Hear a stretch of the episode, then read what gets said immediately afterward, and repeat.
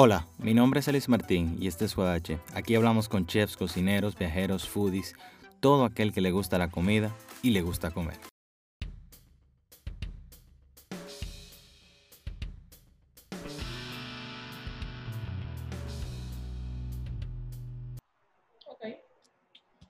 Entonces, empezamos. Guadacheros, bienvenidos una vez más, una vez más a este espacio llamado Guadache. Mi nombre es Elis Martín y esto es Guadache. Aquí hablamos con chefs, foodies, cocineros, viajeros, todo aquel que le gusta la comida y le gusta comer. El día de hoy tenemos unos invitados súper especiales.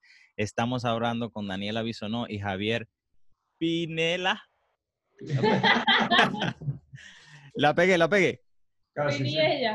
Piniella, Piniella. Señores, un honor para mí tenerlos en el programa. ¿Cómo se sienten el día de hoy? Bien, ¿y tú? gracias. Muy bien, gracias por aceptar la invitación. Hablando un poco de Daniela y de Javier, Daniela estudió certificación en nutrición Natural Gourmet Institute Nueva York. También hizo un máster en innovación y gestión eh, de restaurantes en la Basque Culinary Center Madragón, San Sebastián. Es licenciada en Derecho de UNIBE. Javier también estudió allá en, en España, en Europa. Y ellos en ese tiempo entonces empezaron a formar lo que fue su plan de negocio. Javier se dedicó también a lo que es el estudio de la gerencia y estructura, todo lo que es logística y números.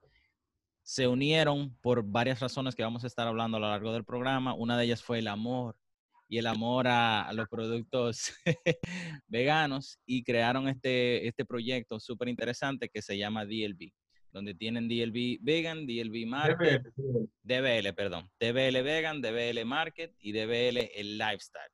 Entonces yo quiero que ustedes, que ustedes me digan, y le voy a empezar con esta pregunta que siempre me interesa cuando la gente emprende en pareja. ¿Ustedes creen que al emprender en pareja el mejor socio es su pareja? Depende. Dígame, elabore un poco a, a eso. no depende de, de cómo se lleven uno a los otros. eh, depende también de, de qué tan buena sea tu comunicación con tu pareja, eh, de qué tan alineados sean sus objetivos y sus principios y valores. Eh, depende de muchas cosas. ¿Qué tú opinas? Que sí, o sea, no, no es fácil, porque es verdad, eh, uno pasa muchísimo más tiempo juntos, pero yo creo que saca lo mejor relucir de cada quien y, y en verdad es chulo cuando uno enfrenta situaciones que quizás no enfrentaría en un noviazgo un matrimonio, sé yo, cuando lo tiene que ver desde el punto de vista de negocio y quizás deja todo lo que son emociones a un lado. Interesante. ¿Y cómo ustedes dividen esos dos aspectos? El aspecto emocional del aspecto negocio. Ustedes dicen, ok, mientras estemos trabajando somos socios y ya después somos pareja. ¿Cómo ustedes manejan eso? Más o menos sí, sí. En el trabajo somos socios y, en, y afuera del trabajo somos pareja. ¿Y cómo surge DBL? Eh, DBL surge porque a través de nuestro estilo de vida y alimentación fuimos, bueno, cuando comenzamos hace ya aproximadamente 10 años que yo dejé la carne, eh, cuando comencé a salir con Javi, él por, por poder compartir y eso también dejó la carne. Eh, en ese momento no, había, no habían tantas opciones en el mercado. Nos fuimos a hacer una maestría el mismo año a España, en diferentes ciudades, y viendo todas las opciones, todos los mercados, todos los restaurantes, eh, siendo un poco de nuestra pasión y nuestra, bueno, nuestro estilo de vida, o sea, no solamente lo que hacemos, sino lo que vivimos y, y en lo, bueno, lo que vivimos, eh, quisimos crear un estilo de negocio del cual podamos abastecer tanto a personas como nosotros, como nosotros mismos y brindar eh, lo que el mercado no estaba brindando en ese momento, que eran productos orgánicos, productos libres de gluten, productos libres de lácteos, productos de las dietas derivadas como la vegan, la vegetariana, la keto, la gluten free, en un solo espacio, eh, que tú pudieras ir a un solo espacio y no tener que ir a, a varios para poder abastecer tu compra completa. Interesante. Entonces, Javier, ¿cómo entra en la parte del negocio? El man, ¿Tú manejas la parte de los números? ¿Siempre fue así? ¿Ustedes determinaron desde un principio, tú te vas a encargar de esto y yo de esto? Bueno, la verdad es que no fue tanto así, sino que las cosas empezaron a caminar. No fue como que tú solamente vas a hacer esto, yo solamente voy a hacer eso. Nos colaboramos mucho. No se puede decir que yo solamente manejo los números. Daniela también maneja mucha parte financiera y mucha parte de contabilidad. Al igual que yo también me involucro en la parte creativa. O sea, no es tajante por el medio de tú manejas cocina y yo manejo, sino hay un equilibrio. Entonces, cada quien es, digamos, más hábil o se le ocurren cosas, ciertos momentos y lo conversamos y ponemos en práctica. Y al final mucho de esto es prueba y error. Vamos viendo qué funciona y si funciona para adelante y si no, bueno, próxima idea. ¿Qué a ustedes les, les ha funcionado y qué no les ha funcionado? Que ustedes encuentran en su caminar. ¿En, en, qué parte? Porque creo que son muchas. En el negocio, en, en, aspectos generales, si ustedes dicen, ok, esta fórmula nos ha funcionado, vamos a mantenernos en este camino, o esta cosa que hicimos en este tiempo no nos funcionó? La paciencia es lo que más ha funcionado, yo siento. O sea, ha sido mucho probar, eh, como te decía, mucho, mucho de verdad, que mucha paciencia y, y ir probando, porque al final una cosa lo que a mí a Dani no gusta y otra cosa es lo que al consumidor exacto, le gusta. Entonces, quizás yo estoy enamorado de un hummus de albahaca o de remolacha que tenemos aquí, pero a la gente el que le gusta es el de hongo y trufa, por decir algo. Eh, entonces simplemente vamos jugando con conceptos, implementando cosas nuevas, escuchando a los clientes y, y en esa base vamos creciendo y mejorando la cartera de productos que ofrecemos. Ustedes tienen un grupo, se puede decir, bastante bien segmentado, o sea, es bien específico lo que buscan. Eh, en cuanto a la oferta que ustedes tienen, ustedes hicieron un estudio de mercado, como bien tú decías, o sea, sí se ofrecen de acuerdo a lo que les pide el cliente, pero en inicio yo veía que ustedes hacían huertos que eran más pequeños y ya han ido escalando hasta tener el market que tienen ahora. ¿Cómo ustedes determinaron, ok, vamos a empezar con este producto? ¿O eh, hubo un, un estudio? Porque por lo general mucha gente no lo hace así, pero obviamente no es la generalidad. ¿Cómo fue en, su caso? Lo primero es, eh, nosotros, para empezar desde el principio, no, no, necesariamente somos un negocio vegano. Quitemos esa palabra de, del perfil, llamémoslo un negocio de comida saludable. Puede ver la diferencia inmediatamente. Sí, y de claro porque el segmento vegano, tal cual, es como muy un nicho muy pequeño. Entonces nosotros lo que tratamos fue de tener todo orgánico, todo natural, todo... Para dietas especiales. Para dietas especiales y, por ejemplo, también tenemos cremas y todo ese tipo de cosas sin químicos. Eh, le damos mucho apoyo a la producción local. Eh, y nada, eso es, o sea, eso es uno de nuestros objetivos principales, que no es un nicho tan pequeño como el ser vegano.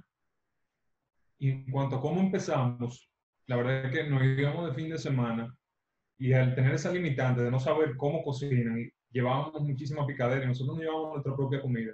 Y nos, nos dábamos cuenta que al final terminábamos comiendo más de lo que llevábamos nosotros que de lo que habían llevado ellos.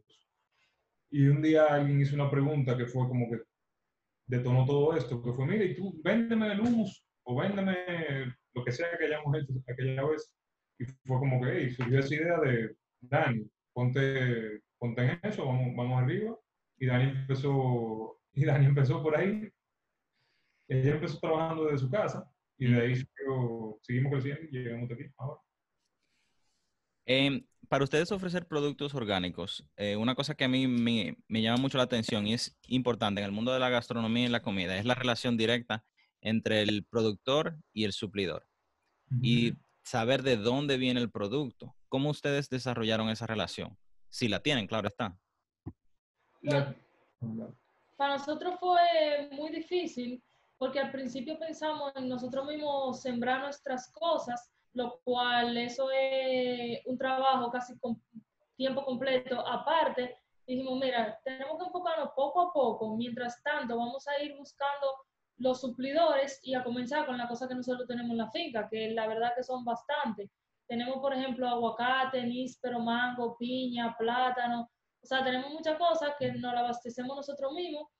Y de los productores que nos abastecen los demás productos, nosotros nos cercioramos en ir a ver su tierra, que tuvieran certificados, eh, que en realidad sea verdad lo que nos estaban diciendo, porque queríamos, como dice el dominicano, curar en salud, de que lo que ellos realmente no estaban ofreciendo era lo que ellos realmente decían que iban a ofrecer. Y nada, fuimos a sus tierras, verificamos todo súper bien como cumplían con nuestros objetivos y así fue. ¿Y ya tienen una relación ya más de amistad o de que conocen sus suplidores? Poco a poco se va entallando. Muchas veces hacemos pruebas. Eh, al final, ah, puede ser orgánico, pero quizá no son los más bonitos y no se te venden. Entonces, eh, probando y por eso te mencioné al principio, prueba y error muchas veces. Empezamos con uno, nos va bien, nos quedamos, no funciona, cambiamos, seguimos probando y así sucesivamente. Sí tenemos algunos que ya son más estables, pero siempre estamos a la búsqueda, invitamos a todo el mundo que también tenga siembras y que saben que son orgánicos también, porque al final de eso se trata, de esa colaboración y de tratar de fomentar la producción local. Por ejemplo, en mi caso, yo tengo mi, mi pequeño huerto, por así decirlo, en mi casa, y tengo tomates. Los tomates, cuando crecen, no son de la misma forma todos, son tomate Barceló y creo que eso va de la mano con ser orgánico, porque muchas veces lo que se presenta en un supermercado convencional son productos que son todos iguales. Y hay eh, negocios alternos donde esos productos que quizá no son perfectos para ese tipo de venta, se venden de otra forma. En su caso, son totalmente orgánicos, o sea, se da esa, esa amalgama de diferentes productos que no son necesariamente todos iguales, pero sí son de buena calidad. Claro, bueno, por ejemplo, mire este aguacate, te vamos a enseñar, mire este aguacate, casi del tamaño de mi cabeza, es de la casa de ahí al lado, que fuimos a pero son totalmente orgánicos, o sea, nosotros no le ponemos ni siquiera abono a la mata, simplemente la mata está ahí, le echamos agua y dejamos que dé fruto. Así es con la mayoría de nuestros huertos, que la gente me pregunta, oye, ¿pero qué tú le pones? yo, genuinamente, yo no le pongo nada, o sea, no es que yo compre un abono orgánico, no, yo no le pongo nada se dan, se dan bonitos, nosotros lo utilizamos para consumo personal y lo que sobre lo usamos para el negocio, que la verdad que es una diferencia del cielo a la tierra. No sé si tú has visto la, la cama del vaca que nosotros tenemos. Sí, de, yo le iba a preguntar de eso. yo de hecho le pregunté en algún momento por Instagram, ¿cómo ustedes lograron eso? Porque yo tengo mi, mi matica, pero es, o sea, una bebecita al lado de la de ustedes. Lo que pasa es que nosotros sembramos muchísimas semillas. Tiramos todas las semillas ahí. Pero no, son unas semillas muy fértiles, son orgánicas, nos las regalaron, nos las trajo un amigo de España. Eh, y la verdad que cada semillita se da. Y por eso fue que salieron, bueno, salieron tantas, porque la queríamos verdad con un poquito de espacio, pero la tiraron y eso fue lo que salió. y nada, con el cuidado que tenemos, siempre la podamos, le echamos agua una vez al día, la tenemos en el sol, por eso que está tan bonita. A, mí de verdad me llamó muchísimo la atención porque a mí me pasó, yo queriendo, inventando, ¿verdad? Yo no sé si ustedes conocen a la huertica urbana. Yo tuve la oportunidad de ir allá y probar el producto fresco, o sea, yo lo corté y me lo comí. El sabor es del cielo a la tierra, totalmente diferente, o sea, una rúcula, una albahaca, un cherry todo eso. Y entonces yo dije, no, yo quiero tener eso en mi casa. Entonces ahí fue que empecé a sembrar. Y eso es tan, tan, tan chulo. Y me llama mucho la atención que ustedes tengan su huerto y sea tan bonito. Y también, extrapolando que fui a la huertica urbana, muchas veces cuando tú siembras algún producto al lado del otro, el sabor contribuye. O sea, los nutrientes, ellos se los comparten, los árboles, y salen más buenos. ¿Se ha dado eso en alguno de sus, de sus productos? Que al yo cultivarlo cerca de, otra cosa, sale mejor. Los pimientos, por ejemplo. Nosotros sembramos al principio, que hasta nos acabaron las semillas, pero ahora creo que vamos a retomar el tema. Eh, sembrábamos unos pimienticos picantes y se daban increíbles al lado de la, de la albahaca. Hacían un complemento de verdad que buenísimo. Muchos que salieron de esa mata. Si ustedes tuvieran que darle un consejo a alguien que quiera hacer su huertica en, su casa, ¿qué ustedes le, le recomendarían? Que empiecen. Bueno, por ejemplo, yo ahora me, a mí me cogí con sembrar la semilla del aguacate. Es tener paciencia más que nada, porque la semilla, o sea, la matica no va a salir de un día para otro, tú tienes que tener paciencia. y tiene que cuidarla. El agua no se le va a echar sola, la matica no va a salir sola. Si tú no la cuidas, obviamente no va a salir. Eso es como un bebé, si tú no le das comida, él solo no va a coger la comida, se va a morir. Entonces, es eso, o sea, trátalo. Si la primera no te sale, sigue intentando. Chequea qué es lo que tú estás haciendo mal, pero dale cariño, o sea, cuídala. Y tú me dices que ustedes no usan ni siquiera humus para cultivar. Sí, sí, humus, y tierra. y, ah. de coco, por ejemplo, se usa en la tierra. Pero el humus es completamente orgánico también. Ajá, ok. Eh, nosotros al principio sí hacíamos nuestro humus, teníamos nuestra caja de compostaje. Eh, pero llegó un momento en que no podíamos tener el huerto y está aquí, entonces simplemente empezamos a comprar humus y usar el pelo de coco y comprar tierra y, y así. Pero en cuanto a pesticidas, nada de eso, nada de abono tampoco. Entendemos que no es necesario. suficiente luz y agua y, cariño que uno le da a la mata, eso camina solo. Una pregunta un poco tonta, pero ustedes le hablan a, a las plantas. Sí, eso no es tonto, eso es muy importante. No, de verdad, de verdad, si tú pones una mata al lado y otra, ¿eh? y otra al otro lado, y le habla a uno y no le habla a las otras, pueden ver la diferencia entre una matica y la otra. El que no me crea, no puedo. ¿Tú le hablas a la tuya? Eh, yo le hablo, pero yo no sabía, yo no sé si funciona. Yo le hablo, ¿cómo tú estás? No sé qué. La, no, la de tomate, mira, la de tomate es curiosa para mí, porque yo sembré albahaca y se dio tomate. Y pasó que sembré perejil y se me dio chinola. Y así yo, en otro lugar sembré eh, tomate y una matica de berenjena. Yo no sé cómo es que a mí me pasa eso, pero así me pasa. Y la de tomate es bien raro porque yo pensaba que ella se me iba a morir. Yo la cambié a otro lugar donde le da más sol, le di más agua y esa matica empezó a darme tomate y tomate y tomate y tomate. Claro, y háblale para que tú veas. Le voy a tener que hablar porque ella está como medio temperamental. Sí, sí, sí. No, funciona. Ustedes se han encontrado algo muy complicado de, de que crezca al cultivarlo. Algún producto que ustedes digan, wow, esto sí es complicado difícil de que se me dé? Bueno, no difícil, pero sí, a mí me pasó con el tomate, que Javi me dijo que no lo moviera y yo lo moví y se me murió. o sea, trasplantar la mata de un lado a otro es difícil. O bueno, todavía no he aprendido así del todo, pero cuando la trasplanto, o, o caen en coma y reviven, o se mueren. son bien temperamentales las plantas, yo me he dado cuenta de eso. Yo por eso mismo tengo mi cosa y no la muevo, yo la dejo ahí tranquila, la cuido. Entonces, ya ustedes tenían, creo que el, el market a menor escala. ¿Cuándo ustedes dicen, ok, vamos a hacer esto más grande? Cuando llegamos de maestría en el 2000, ¿qué fue? 2018. 2018, bueno, hace como dos, años, dos, tres años, eh, nos pusimos de una vez a trabajar el proyecto, todo el tema de buscar local, empezar a buscar productores, la variedad de productos que íbamos a tener, a buscar suplidores, en fin, tanto locales como internacionales.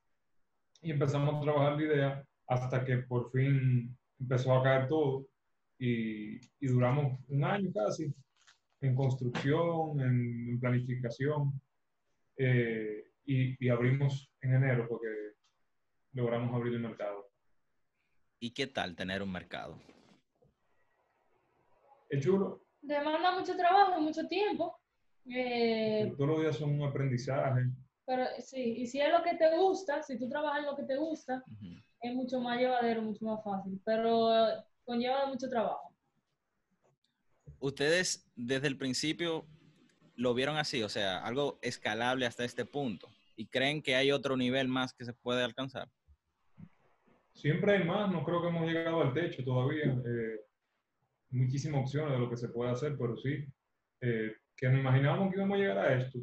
Sí, yo no creo que Dani sueña pequeño. La verdad es que no creo que eso está dentro de su forma de ser. Entonces, quién sabe en lo que nos convertiremos el día de mañana.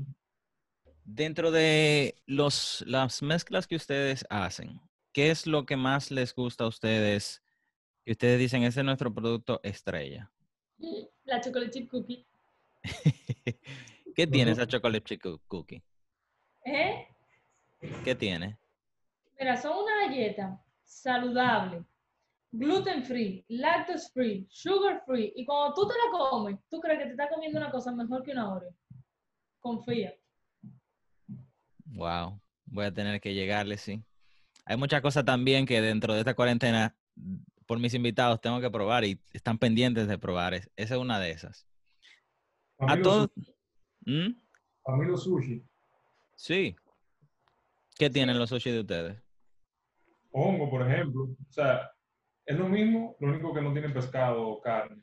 Tú lo puedes buscar en el blog, en dblblog.com y te sale todos los productos que hacemos como marca DBL Vegan. Te salen recetas también que nosotros creamos y la publicamos para que la puedan hacer en su casa. Ahora más que nunca en esta cuarentena le hemos tenido como con más constancia. Eh, también tenemos los, el menú del, del mercado que está con, con fotos y ahí tú puedes ver también los sushi, todos los platos, eh, para que tú veas lo apetitosos que son. bueno, de hecho, cuando esté editando el video, a todo el que vaya a ver el video, el que lo esté escuchando en audio, lo siento, no va a poder verlo, pero yo voy a poner imágenes de todo eso que estamos hablando para que tengan una idea de cómo se ve y lo que es. Otra pregunta que, que siempre le hago a mis invitados y que lo hago siempre al, al final. Ah, se lo voy a hacer de manera individual para que ustedes me respondan de manera individual. Daniela, si tú tuvieras la oportunidad de hablar contigo de hace cinco años, ¿qué consejo tú te darías? A mí, Mm, a ti misma. eh, déjame pensar. Que yo soy muy organizada. Pero que la organización, cuando tú estás montando un negocio, es muy importante y la planificación también, porque pasan muchas cosas juntas al mismo tiempo que hay que estar pendiente, que si tú no tienes quizá una persona a tu lado que te pueda ayudar, te tienes que hacer cargo tú de todo. Entonces, eh, nada, eso, la planificación y la organización y que si tú no lo haces, o sea, nadie lo va a hacer por ti, si tú no lo haces simplemente no va a pasar y punto. Eh, y paciencia. ¿En algún momento tú estabas como esperando que alguien lo hiciera por ti? Eh, no que lo hiciera, no, no, no que lo hiciera por mí, pero gracias a Dios yo tengo unos padres que están, son muy presentes. Mi madre, la verdad que ella no es mi socia, pero es como si lo fuera. Ella viene, por ejemplo, todos los días a trabajar, todavía me ayuda bastante porque el personal fue muy difícil de encontrar. Justo cuando abrimos llegó la pandemia. Eh, además, Javi también, o sea, es mi socio, como que yo no estoy sola que cuando uno hace un negocio solo es mucho más difícil porque todos esos cargos o compromisos que tú te puedes repartir lo tienes que hacer solo. Eh, y eso. Perfecto. ¿Y tú, Javier? Si tú tuvieras que dar un consejo a ti de hace cinco años, ¿qué tú te dirías? Que voy bien, que le dé para adelante, de ánimo y que, y que siga por ahí. Diferente, no sé, porque no sé si hubiera aprendido lo mismo que sé, pero, pero sí, que ánimo, yo creo, que todo va a salir bien. Perfecto. Y la otra pregunta que siempre le hago a mis invitados, voy a empezar esta vez contigo, Javier. Cuando tú te vayas de esta tierra, ¿cuál tú crees, quieres que sea tu legado? ¿Cómo tú crees que vas a ser recordado? Es una pregunta muy profunda. Ok, pues yo respondo primero. Yo quiero ser recordada como eh, una persona trabajadora, honesta, pero sobre todo la pionera y la más grande en el mundo de la alimentación orgánica, vegetariana, vegan y todo lo que conlleva con mi negocio. Te tiene una mujer que está muy clara, hermano, yo. Mi respeto. Y ahora tú, Javier, dime. El legado. Bueno, yo no sé, verdad. No, un piensa. Déjenme cerrar la ventana, vayan hablando. espérense. Eh, legado. Wow. A mí me gustaría poder seguir creciendo el negocio. Digo, va a seguir creciendo. Eso fue de verdad. ¿Te fuiste de verdad? Que, pasa que lo que pasa fue que empezó a llover, entonces ahora tengo que hacer otra menéutica con el estudio, mi cuarto, para, para no mojarme, porque estoy al- enfrente de la ventana. pero sígueme diciendo ya. Ya, hace rato. Sí, ya te das, da muchas.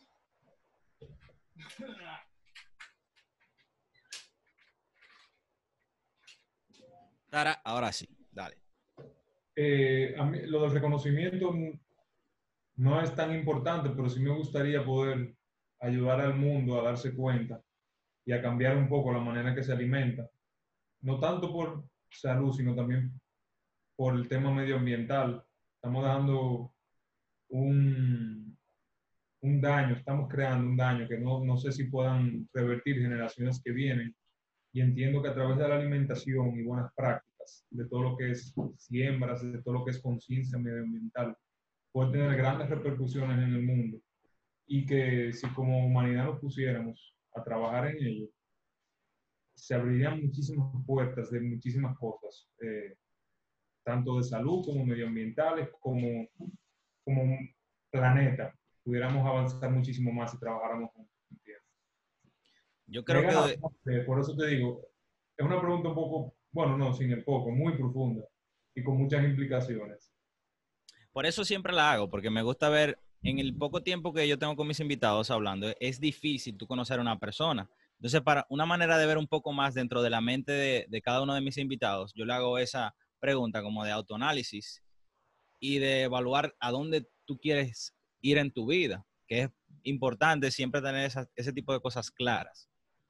Un aspecto importante y que tú mencionaste es la alimentación. Mucha gente pasa por alto lo importante y el problema que es la alimentación a nivel mundial. Y el mismo hecho de llevar una comida saludable te va a cambiar muchísimas cosas, la forma de tú manejarte, de tú hablar cognitivamente. Está demostrado que mientras mejor tú te alimentes, mejor tú vives, mejor tú accionas. Lo que dicen que el mal comido no piensa, eso es científicamente comprobado. O sea, en los primeros cinco años de un niño que no se alimenta bien, que no crece bien, o sea, esas secuelas se ven a lo largo de toda la vida. Entonces, es sumamente importante. Y yo creo que también es una labor de concientizar lo que ustedes están haciendo, aunque quizás ese no sea el enfoque totalmente, pero es una forma de concientizar bastante a la sociedad. Es uno de, porque por ejemplo, cuando tú entras al mercado, nosotros tenemos banners guindados que dicen, por ejemplo, con tips. Ajá, la diferencia de tu, no tanto de la alimentación, sino de todo, la diferencia de tu comprar un cepillo de dientes de bambú y la diferencia de tu comprar un cepillo de dientes de plástico al medio ambiente, eh, que, cuáles son los beneficios de tú ser un día sin comer carne, o sea, qué tanta agua tú ahorras, la luz, no sé, por el tema de la ganadería y eso, o sea, hay varios mensajes y nosotros eso es lo que tratamos de transmitir también, el, el educar y el concientizar a la persona que no porque tú gastes más en la alimentación, tú te estás ahorrando un doctor a largo o a corto plazo o, o, al plazo completo de tu vida, porque hay gente que le da un cáncer y, y se mueren con el cáncer y duran 20 años con cáncer. Entonces, ¿Qué tú prefieres? ¿Pagar 20 pesos más, 5 pesos más por un limón orgánico? ¿O al final de tu vida, tener un o sea, terminar en doctores y en patillas y en no sé cuántas cosas? Excelente. ¿Sabes que me surge otra pregunta? Aunque ya era terminando, pero me surgió otra pregunta. ¿Qué ustedes recomiendan hacer con los desperdicios orgánicos? Porque gran parte de la marca de contaminación que nosotros tenemos en el medio ambiente hay productos orgánicos que nosotros generamos que pudieran emplearse de otra forma y eso sería bastante significativo, la cantidad de desperdicio menos que habría. Si tú supieras que tengo una amiga que está trabajando en un proyecto, proyecto para los restaurantes con el tema de los compostajes, eh, ella quiere ver si pueden ya en un futuro incluso pasar una ley con eso y que los residuos tengan que clasificarse y en cuanto al compostaje, que se puede usar de abono y de muchísimas cosas, los restaurantes que no lo hagan, sean, ya sean multados o tengan que pagar un fee o cualquier cosa, pero como en los países desarrollados, o sea, que tú clasifiques tu basura y que con eso tú, tú hagas algo, no, no restes al medio ambiente, sino que aportes. Claro, porque yo creo que eso es importante. Yo no sé si ustedes vieron el documental de José María Cabral, el de Isla de, de Plástico. Eso mismo, él, él, decía, o se ve ahí claramente, la cantidad de... Antes, hace muchos años, no había tanto desperdicio porque se usaban diferentes los desperdicios orgánicos. Y tratar de buscarle otra salida. El mismo compostaje es sumamente importante para eso y aprender qué es el compostaje y cómo hacer un compostaje. Eh, y otra pregunta ya para finalizar, que me gusta mucho la iniciativa que ustedes tuvieron de poner niños a ayudarlos allá en, en el negocio. Está sumamente interesante. ¿Cómo surge eso? Fueron, la verdad, hay que dárselo, fueron ellos. pero fueron ellos. Nosotros siempre tuvimos idea, pero tengo que quizás no implementarla ahora mismo. Sí. Ellos son mis vecinos y ellos hacen ejercicio conmigo. Eh, o sea, ellos no son familia mía, nada que ver. Ellos son unos vecinitos que a veces hacemos ejercicio juntos. Y ellos son muy conscientes y muy maduros para su edad. Y además vienen mucho a la tienda. Y un día ellos me, preguntaron si podían si podían trabajar aquí, porque ellos ya no se iban al campamento y no iban a hacer lo que, lo que tenían pensado. Y yo les dije, ah, sí, ¿por qué no? Comienzan mañana. Eso sí, tienen que ser puntual, tienen que ser, o sea, todos los días que me digan que van a venir, tienen que venir. Y así fue, duraron dos meses, vinieron todos sus días, llegaban a tiempo. Bueno, yo lo buscaba porque yo era, lo buscaba y a veces lo venían a buscar y yo los dejaba también. Eh, lo pusimos a rotar. Hicieron, muchas cosas, o sea, hicieron muchas cosas, la pasaron súper bien y al final terminamos con ella haciendo un baking battle que gozaron muchísimo y la receta la vamos a publicar en el blog también. La ganadora la publicamos mañana, o sea que la pueden ver. Son unas chocolate fudge cookie y las otras son unas sneaker doodles como de Navidad de canela, muy buenas. Qué chulo. A mí me gustó, de verdad me gustó mucho esa iniciativa porque muchas veces, y en este mercado que nosotros estamos, siempre te exigen algún tipo de experiencia y por una razón u otra, no todo el mundo tiene la oportunidad de tener esas experiencias. Y que ustedes la provean está sumamente interesante y es una manera significativa de aportar a ese grupo. Entonces me, gustó mucho. Entonces, eh, ya hemos finalizado. De nuevo, muchísimas gracias Javier y Daniela por su participación y por su tiempo, compartir un poco de su experiencia. Sí me gustaría, antes de finalizar, si hay algo más que ustedes les gustaría traer a la mesa, que no hablamos, que quizá le hubiera gustado mencionar, eh, para que lo hagan en este momento. Nada, invitamos a todo el mundo a que pase por aquí, eh, que vengan a probar nuestros productos, que vengan a conocer el concepto. Creo que se van a llevar una grata sorpresa y que posiblemente sea algo que no se están esperando. El restaurancito ya lo abrimos y está disponible la parte de los smoothies, de los cafés, la vitrina con el bakery y el brunch y comida por el toque de queda. Ya en un futuro pensamos ampliarlo y hacer lo que, lo que sí teníamos pensado con todos los platos, sin embargo, como quiera hay muchos. Eh, ya pueden venir, estamos tomando todas las medidas de precaución que se debe con lo que estamos viviendo, o sea que pueden venir tranquilos de la vida. Chulísimo. Daniela, Javier, muchísimas gracias por su tiempo, muchísimas gracias por participar de este espacio. Guadachero, si te quedaste hasta el final, muchísimas gracias. Voy aquí en, el, en los show notes, voy a dejar toda la información, gran parte de la información que hemos compartido hoy para que ustedes tengan acceso a su blog, a su Instagram y todo eso y puedan ver la información que ellos comparten. Guadachero, muchísimas gracias por sintonizar. Si te gustó este contenido, compártelo con todo el mundo y que lo sigas disfrutando. Hasta la próxima.